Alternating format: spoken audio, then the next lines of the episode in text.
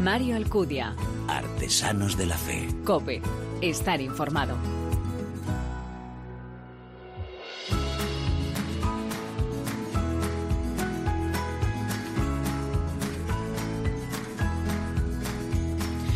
Muy buenas, ¿cómo estás? Bienvenido a esta segunda edición de Artesanos de la Fe en cope.es, un espacio en el que miramos a la vida desde esa óptica tan amplia que es eh, la fe, un programa en el que aunamos el testimonio de vida, de comunicación y de ese arte tan particular también que es la música o como dice el Papa Francisco, lo que tratamos es de reflejar la vida a través del corazón, de la palabra y de las manos. La clave se encuentra en la parábola de los talentos. El Señor quiere que pongamos lo que somos y tenemos a disposición de los demás y que eso multiplique.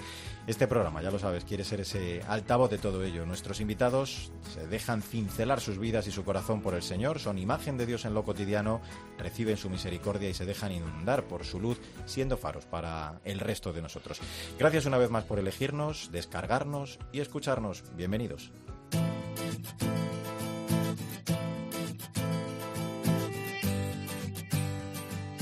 Mario Alcudia. Artesanos de la Fe. Cope. Estar informado. Nuestros protagonistas en este primer tramo del programa, a través de su vida, con su testimonio, son, como te decía, reflejo del rostro de Cristo. Nuestra invitada de hoy nos ofrece una auténtica lección de vida en la enfermedad, en ese saber llevar y cargar con la cruz. Se llama Inma Scriche y asegura que se puede enfrentar el cáncer gracias a la fe, con esperanza y con alegría. Nos cuenta ya más detalles Sandra Madrid. Hola Sandra. Hola Mario, ¿qué tal? Inma tiene 47 años, está casada y es madre de tres hijos de 12, 14 y 16 años. Cuando recibió la noticia, le dieron pocas semanas de vida y sin embargo lleva más de año y medio luchando contra la enfermedad cáncer de pulmón con metástasis.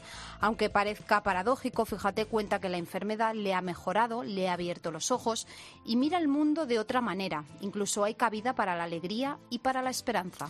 Pues eh, hola Inma, gracias por acompañarnos. Hola María y Sandra. ¿Cómo estás? Oye, lo primero que, que, nos pasa a todos, ¿no? Supongo que cuando el médico te ofreció aquel diagnóstico, la reacción, como es lógico, es eh, ver un gran mazazo, ¿no? Un gran acantilado, una especie de salto al vacío. De repente te cuentan que, que, estás enferma, que tiene que estar muy grave, que no tienes solución y además cuando te dicen que te dan cuatro meses de vida, te quedas diciendo, bueno, entonces ya esto se acaba, ya así ha sido todo. La verdad es que es un momento muy, muy duro y complicado. En algunas entrevistas, Inma, has contado que en medio de ese sufrimiento se alzó la figura de Cristo, que se convirtió en el centro de todo tu mundo y de tu vida. Eh, sí, porque en esos momentos de primeras, pues te dicen que, que no tienes eh, no tienes ningún tipo de tratamiento, no se te puede operar, no se puede hacer nada, entonces eh, te tienes que dejar, te tienes que dejar en, en las manos de Dios tenía que esperar eh, para que me dieran, bueno, pues para que estuviera más profundamente a ver qué tipo de cáncer y si me podían dar alguna alternativa. Pero eso supuso, supuso el tener que quedarme eh, inmovilizada porque no podía no podía hacer ningún tipo de ejercicio ni, ni, caminar ni hacer nada. Y esperar a que los médicos me llamaran. Cuando ves que te han dicho 16 semanas por delante y va pasando el tiempo y no tienes respuesta pues lo único que puedes hacer es dejarte en manos de Dios y decir bueno que tenga que ser será y en ti confío. Claro, abandonarte en sus manos. Oye, en tu día a día, Inma, la enferma, claro, eres tú, pero la enfermedad entra ¿no? en, en tu casa, a toda tu familia, le afecta lógicamente. Esto ha sido un cambio para todos vosotros. ¿Cómo es el día a día de vuestra vida? La familia, pues, eh, ha tenido que también cambiar completamente. Siempre digo que yo soy una enferma, pero es así, es que la enfermedad es la que ha entrado en casa. De repente, pues bueno, eh, mi marido se tiene que poner al frente, de la situación, mis hijos tienen que, que afrontar pues eh, que yo ya no estoy para cuidarles y para ayudarles, sino que son ellos los que me tienen que ayudar y cuidar a mí. Entonces, el, el cambio de rol, el ser ellos los que me preparan a mí la comida, eh, me, me cuidan, pues mm, para ellos también el tener que seguir su día a día, sus estudios, su colegio y además encargarse de mí, pues también fue un cambio drástico. Eh, Irma, aunque cuentas que eres una persona muy fuerte, dices que son las oraciones que recibes cada día y la confianza en Dios las que te sostienen en esta lucha, suponemos que el gran mensaje que transmites a la gente es abandonarte en sus manos para afrontar la enfermedad. Yo desde que estoy enferma em, empecé un poco de forma casual y cada vez he teniendo más tengo cada vez mucha más gente que, que reza por mí. Y, y eso es lo que, esa oración es la que a mí me está sosteniendo, la que me da fuerzas para, para seguir adelante, para, sobre todo para mantenerme con esta firmeza.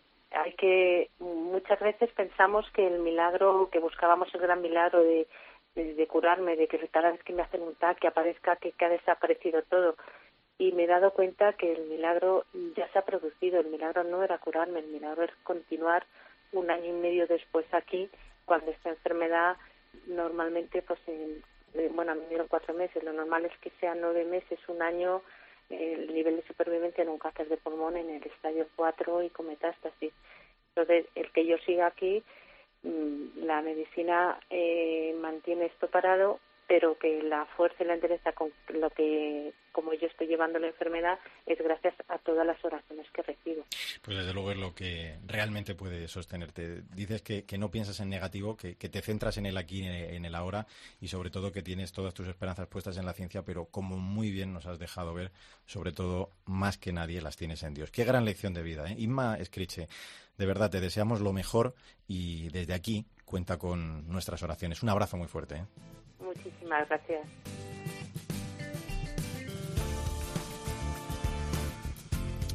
Pues eh, es un testimonio de vida que desde luego nos invita a esa lucha por la vida y sobre todo pues a poner la confianza en las manos del Señor, la experiencia del sufrimiento, que es un misterio, lleva la enfermedad como hace Isma con fe, aceptando la voluntad del Señor. La vida es un regalo ¿eh? que hay que agradecer al Señor todos los días y solo mirando al crucificado el hombre entra en la paz que el sufrimiento a veces nos roba.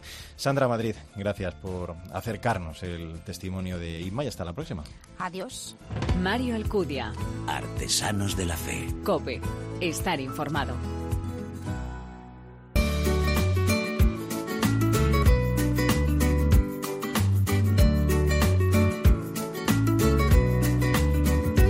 Pues eh, ya lo sabes, en este segundo apartado de Artesanos de la Fe nos adentramos en la palabra, en la literatura, en la comunicación, en la presencia de la Iglesia, en el contexto creado también por las nuevas tecnologías, presencia fundamental en esa Iglesia misionera que nos pide Francisco, un gran desafío y al tiempo una gran oportunidad. Y desde luego hoy vamos a hacerlo a través de una obra muy interesante. Nos habla de la soledad, esa peculiar, dice el autor, compañera de camino, un sentimiento complejo. Eh, hay que aprender a hablar con ella, además lo hace de forma muy hermosa en esta obra, en días radiantes, pero también muy complicados. Eh, este libro que traemos hoy al programa además tiene una música especial, música cuyas notas están en todas las vidas, desde la niñez hasta la ancianidad. Se titula Bailar con la soledad y su autor es José María Olaizola. Cristina Rodríguez Duque, muy buenas. Muy buenas. Eh, José María es sacerdote jesuita por vocación, licenciado en Sociología por la Universidad de Salamanca y en Teología por las Universidades de Comillas de Madrid y Berkeley en California, donde se ha especializado en Sociología de la Religión. En una mirada para conjugar la fe y la vida cotidiana, ha publicado otros títulos como Hoy es ahora, Gente sólida para tiempos líquidos, El corazón del árbol solitario o En tierra de nadie. Además tiene unos perfiles eh, que se mueven muy bien eh, a través de las redes sociales, hay que seguirle. ¿Qué tal, José María? Muy buena, gracias por acompañarnos. ¿Qué tal? Muy buenas, un gusto estar con vosotros. Bueno, es un placer contar contigo. Claro que sí, el libro invita, como decía Cristina, a reflexionar. Supongo que tu experiencia como sacerdote te habrá ayudado ¿no? a hacer este diagnóstico que planteas, en el que hablas de que esta soledad es algo existencial en todas las etapas, eh, en todas también las vocaciones. Sí, sí, sí. Además, yo creo que eso es algo que he ido aprendiendo con los años. O sea, que yo hubo una época en la que pensaba que la soledad era algo que te pasaba cuando fracasabas en las relaciones o cuando por alguna mm, situación pues estabas en, en, una situación mala pero la realidad es que me he ido dando cuenta de que no que en todas las vidas pues el baile entre soledad y encuentros es parte del ritmo cotidiano. Mi cabeza en el hombro de la luna y me hablo de Samantha inoportuna que se llama soledad. José María, son muchas las referencias a músicas, a películas a lo largo de todo el libro. Algunas veces, canta aquí Sabina, suelo recostar mi cabeza en el hombro de la luna y le hablo de esa amante inoportuna que se llama Soledad.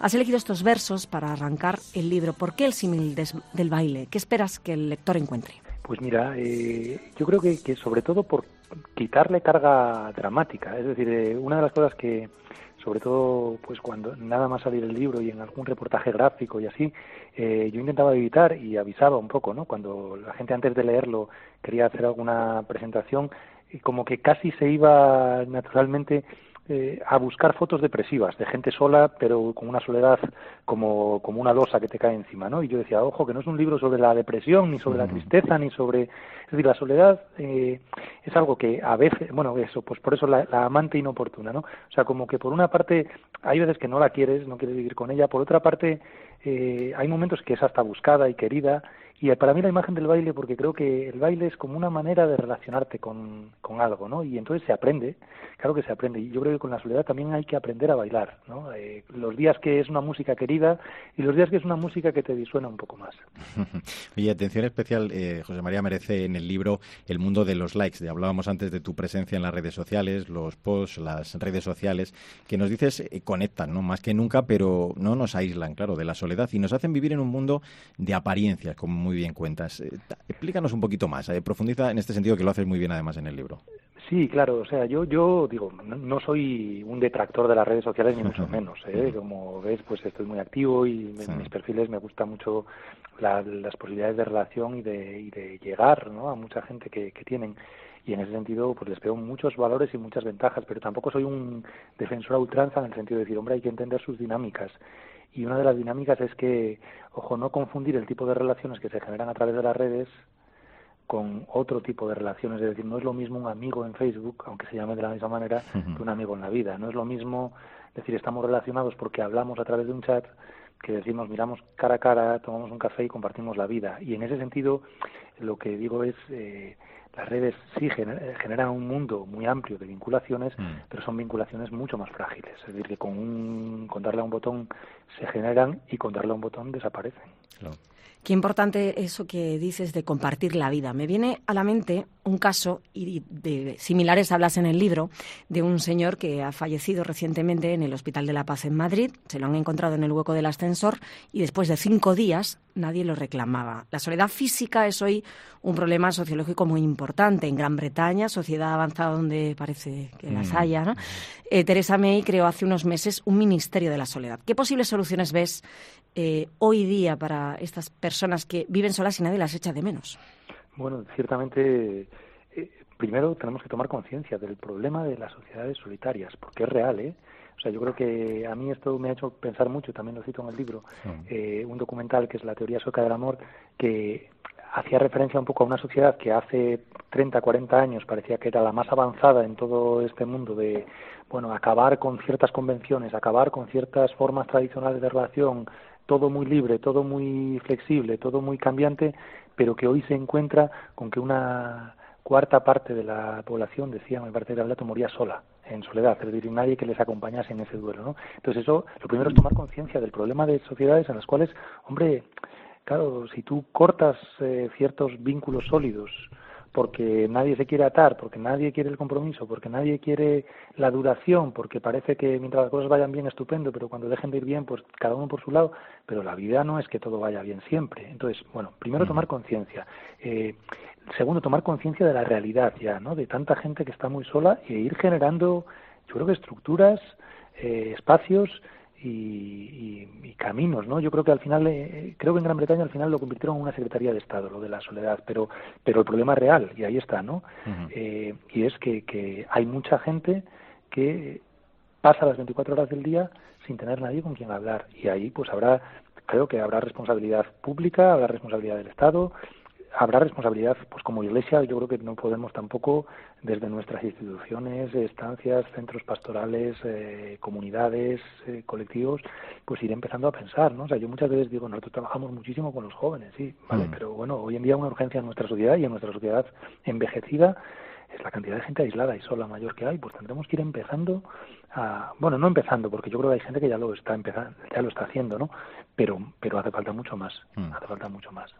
Hablábamos, eh, Cristina y yo, de que nos ha llamado mucho la atención también el capítulo dedicado al amor y precisamente, Cristina, por eso queríamos preguntarle. Sí, hablas de tres heridas, el amor, la muerte y la fe. ¿Cuál ves hoy más importante en vías de solucionar este problema que puede ser un baile? Eh, casi, pues mira, la verdad que me, me, costaría decir que una es más importante que las otras. ¿eh? O sea, creo que creo que en distintos momentos de la vida probablemente eh, pues eh, pesan de forma diferente. Yo eh, es que es que de verdad decir una sobre las otras me cuesta, pero creo que el tema del amor es muy importante por el tipo de vínculos que se establece, porque hoy en día, eh, como te descuides, entras en una lógica en la cual, eh, en lugar del amor, lo, del amor profundo, comprometido, eh, capaz de afrontar la tormenta, capaz de celebrar la vida, capaz de alegrarse y crecer y cambiar y todas estas cosas, pues lo que se vive es un sucedáneo a veces excesivamente romantizado, a veces excesivamente asociado al disfrute y hombre, el amor es mucho más que eso. Entonces, esa herida a un nivel inmediato de relaciones me parece que es la que genera eh, más aislamiento en las interacciones cotidianas, ¿no?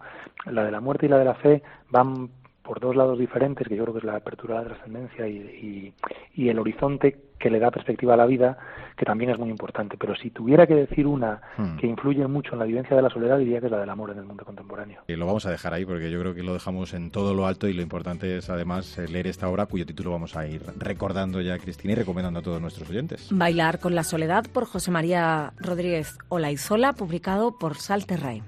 José María, ha sido un placer charlar contigo y yo creo que es importante, es verdad, que como pues, todos nos tenemos que enfrentar a ella en algún momento y nos da ese zarpazo, eh, a veces sentimos orfandad, vergüenza, como dices tú en el libro, pues lo mejor es también sacarla a la luz e intentar que nos ayuden los demás, que todos lo necesitamos a veces cuando esa soledad no es buscada. Muchísimas gracias por acompañarnos, un abrazo muy fuerte. Muchísimas gracias a vosotros por el interés, por el cariño y por darle un poquito de, de voz a esto. Gracias, José María. Cristina Rodríguez Luque, hasta la próxima con más y mejor, como siempre. ¿no? Seguro, un placer. más libros, más literatura, más comunicación, claro que sí, aquí en Artesanos de la Fe.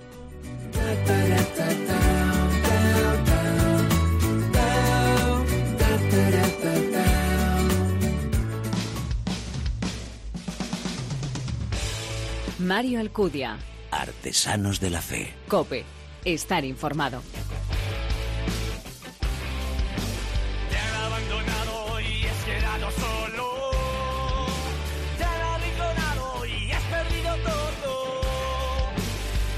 Los artistas tienen la responsabilidad de comunicar la belleza y desde luego la música vaya si lo hace. Letras y melodías con las que anunciar y testimoniar la esperanza y la belleza para la humanidad. Y como ejemplo, nada mejor que esto que está sonando. Yo soy el que soy, tema con el que arrancamos este tramo final de Artesanos de la Fe dedicado a la música. Pertenece al álbum Tu rostro buscaré del grupo cristiano La Voz del Desierto, a los que mucha gente igual los conoces tú como los curas rockeros, todos ellos de la diócesis madrileña de Alcalá de Henares, unidos para evangelizar a través de una música que yo creo no deja indiferente a nadie. Vamos a conocerles un poco mejor. Isa López para mí, ¿qué tal, Isa? Hola, Mario. Esta canción forma parte del sexto disco ya de este grupo, La Voz del Desierto, que el pasado mes de abril presentaba su videoclip. En él aparecen todos ellos en Nueva York mientras realizaban su gira por Estados Unidos el año pasado. Trece días que les dieron mucho juego desde el Bronx, Manhattan en Nueva York, Carolina del Sur, Dallas, Texas y muchos otros rincones con una misión siempre, la de evangelizar anunciando el amor de Dios a cada uno de nosotros. Bueno, además han vuelto este verano por allí, han mm. repetido gira por Estados Unidos. El grupo lo forman Dani, Julio, Rapo, Pedro, José, Alex y Curry con quien, bueno, vamos a hablar ya, es con Alberto Raposo. Hola, Rapo, ¿cómo estás? Hola, ¿cómo estáis? Muy bien, gracias a Dios. Bueno, pues eh, suena muy bien, tenéis, que no está nada mal ya en el mercado, seis discos, que además yo creo que, que, suenan estupendos, lo estamos escuchando, ¿no? Para los que no hayan oído hablar de vosotros, o no mucho, ¿a quién y cuánto hace que se le ocurre la idea, Rapo, de montar este grupo? Bueno, esto sucede en octubre del año 2003. Fue un poco providencial, porque yo él, estaba en el seminario, era formador del seminario y delegado de jóvenes en aquella época. Y me encontré con dos seminaristas, entonces seminaristas, soy sacerdotes, Curry, Jesús Javier Mora y, Julio, Julio Alejandre.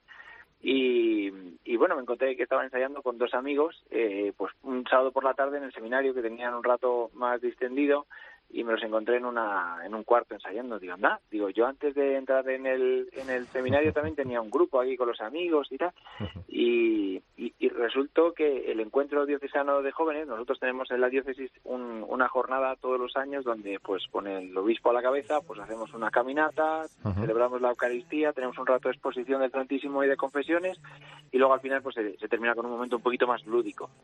Y, y, bueno, pues ese momento lúdico el año anterior había sido un poquito de aquella manera, no había dado resultado y entonces a mí se me ocurrió la idea de, decir, bueno, pues mira, preparamos un, montón de canciones al final como fin de fiesta con, con una tónica religiosa, con un tema, una temática religiosa, y, y, pero ya en un momento ya un poquito más distendido después de todo el día, ¿no? Y, de ahí nos empezaron a llamar a las parroquias que, que habían estado, los sacerdotes, por favor, venir a hacer esto en mi parroquia, vamos a animar un poco a los jóvenes de mi parroquia y una parroquia, otra, otra y hasta hoy.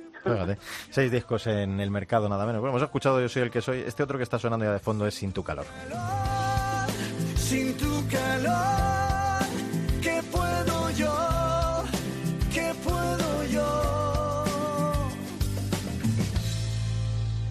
Vuestras canciones, Rapo, hablan de Dios como protagonista directo e indirecto de todos estos temas y podemos decir que se ha perdido ese miedo ¿no? a hablar de Dios en el ámbito musical gracias en parte a grupos y personas como vosotros que lo habéis puesto de moda, ¿no? La idea básica, la idea fundamental del lado del desierto es precisamente, como su propio nombre indica, tratar de ser como Juan el Bautista, apuntar al que es la palabra, ¿no? Es decir, nosotros es eh, apuntar al que viene, al que tiene que venir, que es Jesucristo. Y en eso somos eh, absolutamente explícitos. nosotros nos dimos cuenta pues que los, los jóvenes, que era cuando empezamos un poco el objetivo principal, ahora se ha, se ha abierto un poco más la, el abanico, pero pero el objetivo es nos dimos cuenta pues que todos iban escuchando música a todos los sitios, ¿no? En el, teléfono, en, sus auriculares, en, casa, ¿no? Entonces, eh, poner un tipo de música que, que no es litúrgica, como digo, es más de otro tipo, de otro corte, pop, rock, ¿no? Para llenar esos momentos donde uno no está en una celebración litúrgica, pero le gusta escuchar música, ya sea en el coche, ya sea yendo a, estudiar, ya sea en casa haciendo otro tipo de cosas, ¿no? Un tipo de, un, tipo de música pues que te gusta escuchar. Como este que está sonando, precisamente. Solo te quiero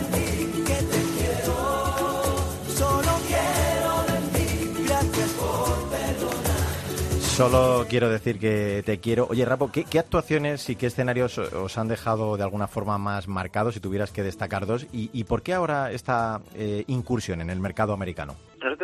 Destacamos un, un concierto que nos, que nos marcó mucho, que fue la JMJ de Madrid 2011. Mm. En la JMJ del 2011 tuvimos la suerte de participar en un concierto el miércoles justo previo a las, a las celebraciones principales del fin de semana, que fue en la Plaza de España y aquello fue tremendo. O sea, estar tocando en la Plaza de España con la plaza abarrotada de, jóvenes, todos saltando y todos alabando al Señor.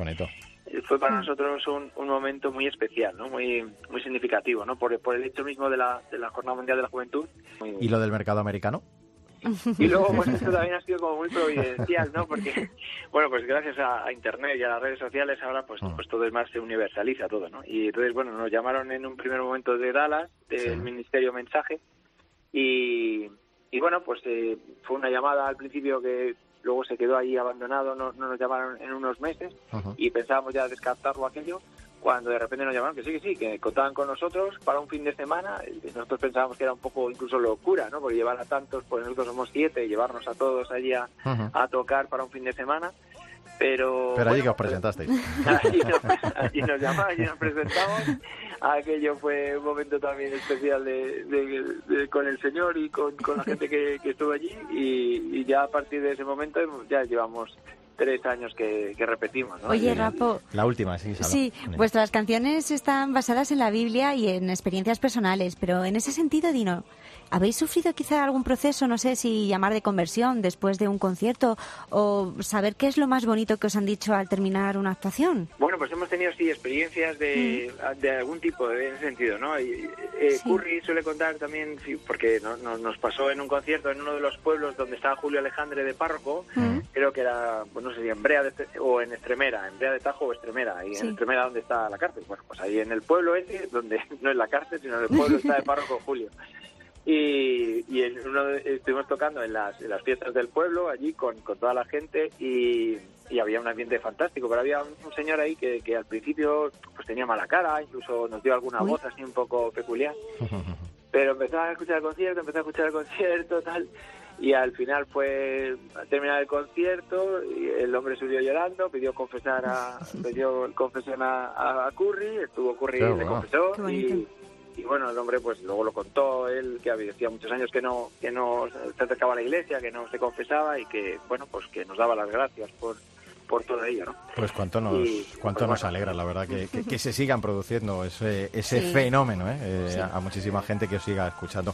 Alberto Raposo, Rapo, gracias por acompañarnos en Artesanos de, de, la Fe aquí en COPE. Mucha suerte, de verdad, y un fuerte abrazo para todos, ¿eh? Muchas gracias y nuestra bendición, también nuestra oración para vosotros. Vaya caña que tiene la música. ¿eh? Increíble, es estupenda. Isa López para mí, hasta la próxima. Hasta luego, Mario. Esa gran mujer que fue Simone Weil escribía que en todo aquello que suscita en nosotros el sentimiento puro y auténtico de lo bello está realmente la presencia de Dios. Hay casi una especie de, encarnación del Señor en el mundo, del cual la belleza es su signo. Bueno, pues lo bello es la prueba experimental de que la encarnación es posible y por esto cada arte de primer orden es por su esencia religiosa, como la música, a la que nosotros hemos destinado también estos últimos minutos. Una vez más en Artesanos de la hemos descubierto algunos de esos ejemplos que en la belleza de lo cotidiano, a través del corazón, de la vida, de la palabra, esas chispas de belleza a través de los talentos que el Señor nos regala. Recuerda que el arte de la vida es el camino que debe conducirnos a Dios. Te espero en nuestro próximo programa. Mario Alcudia. Artesanos de la Fe. Cope. Estar informado.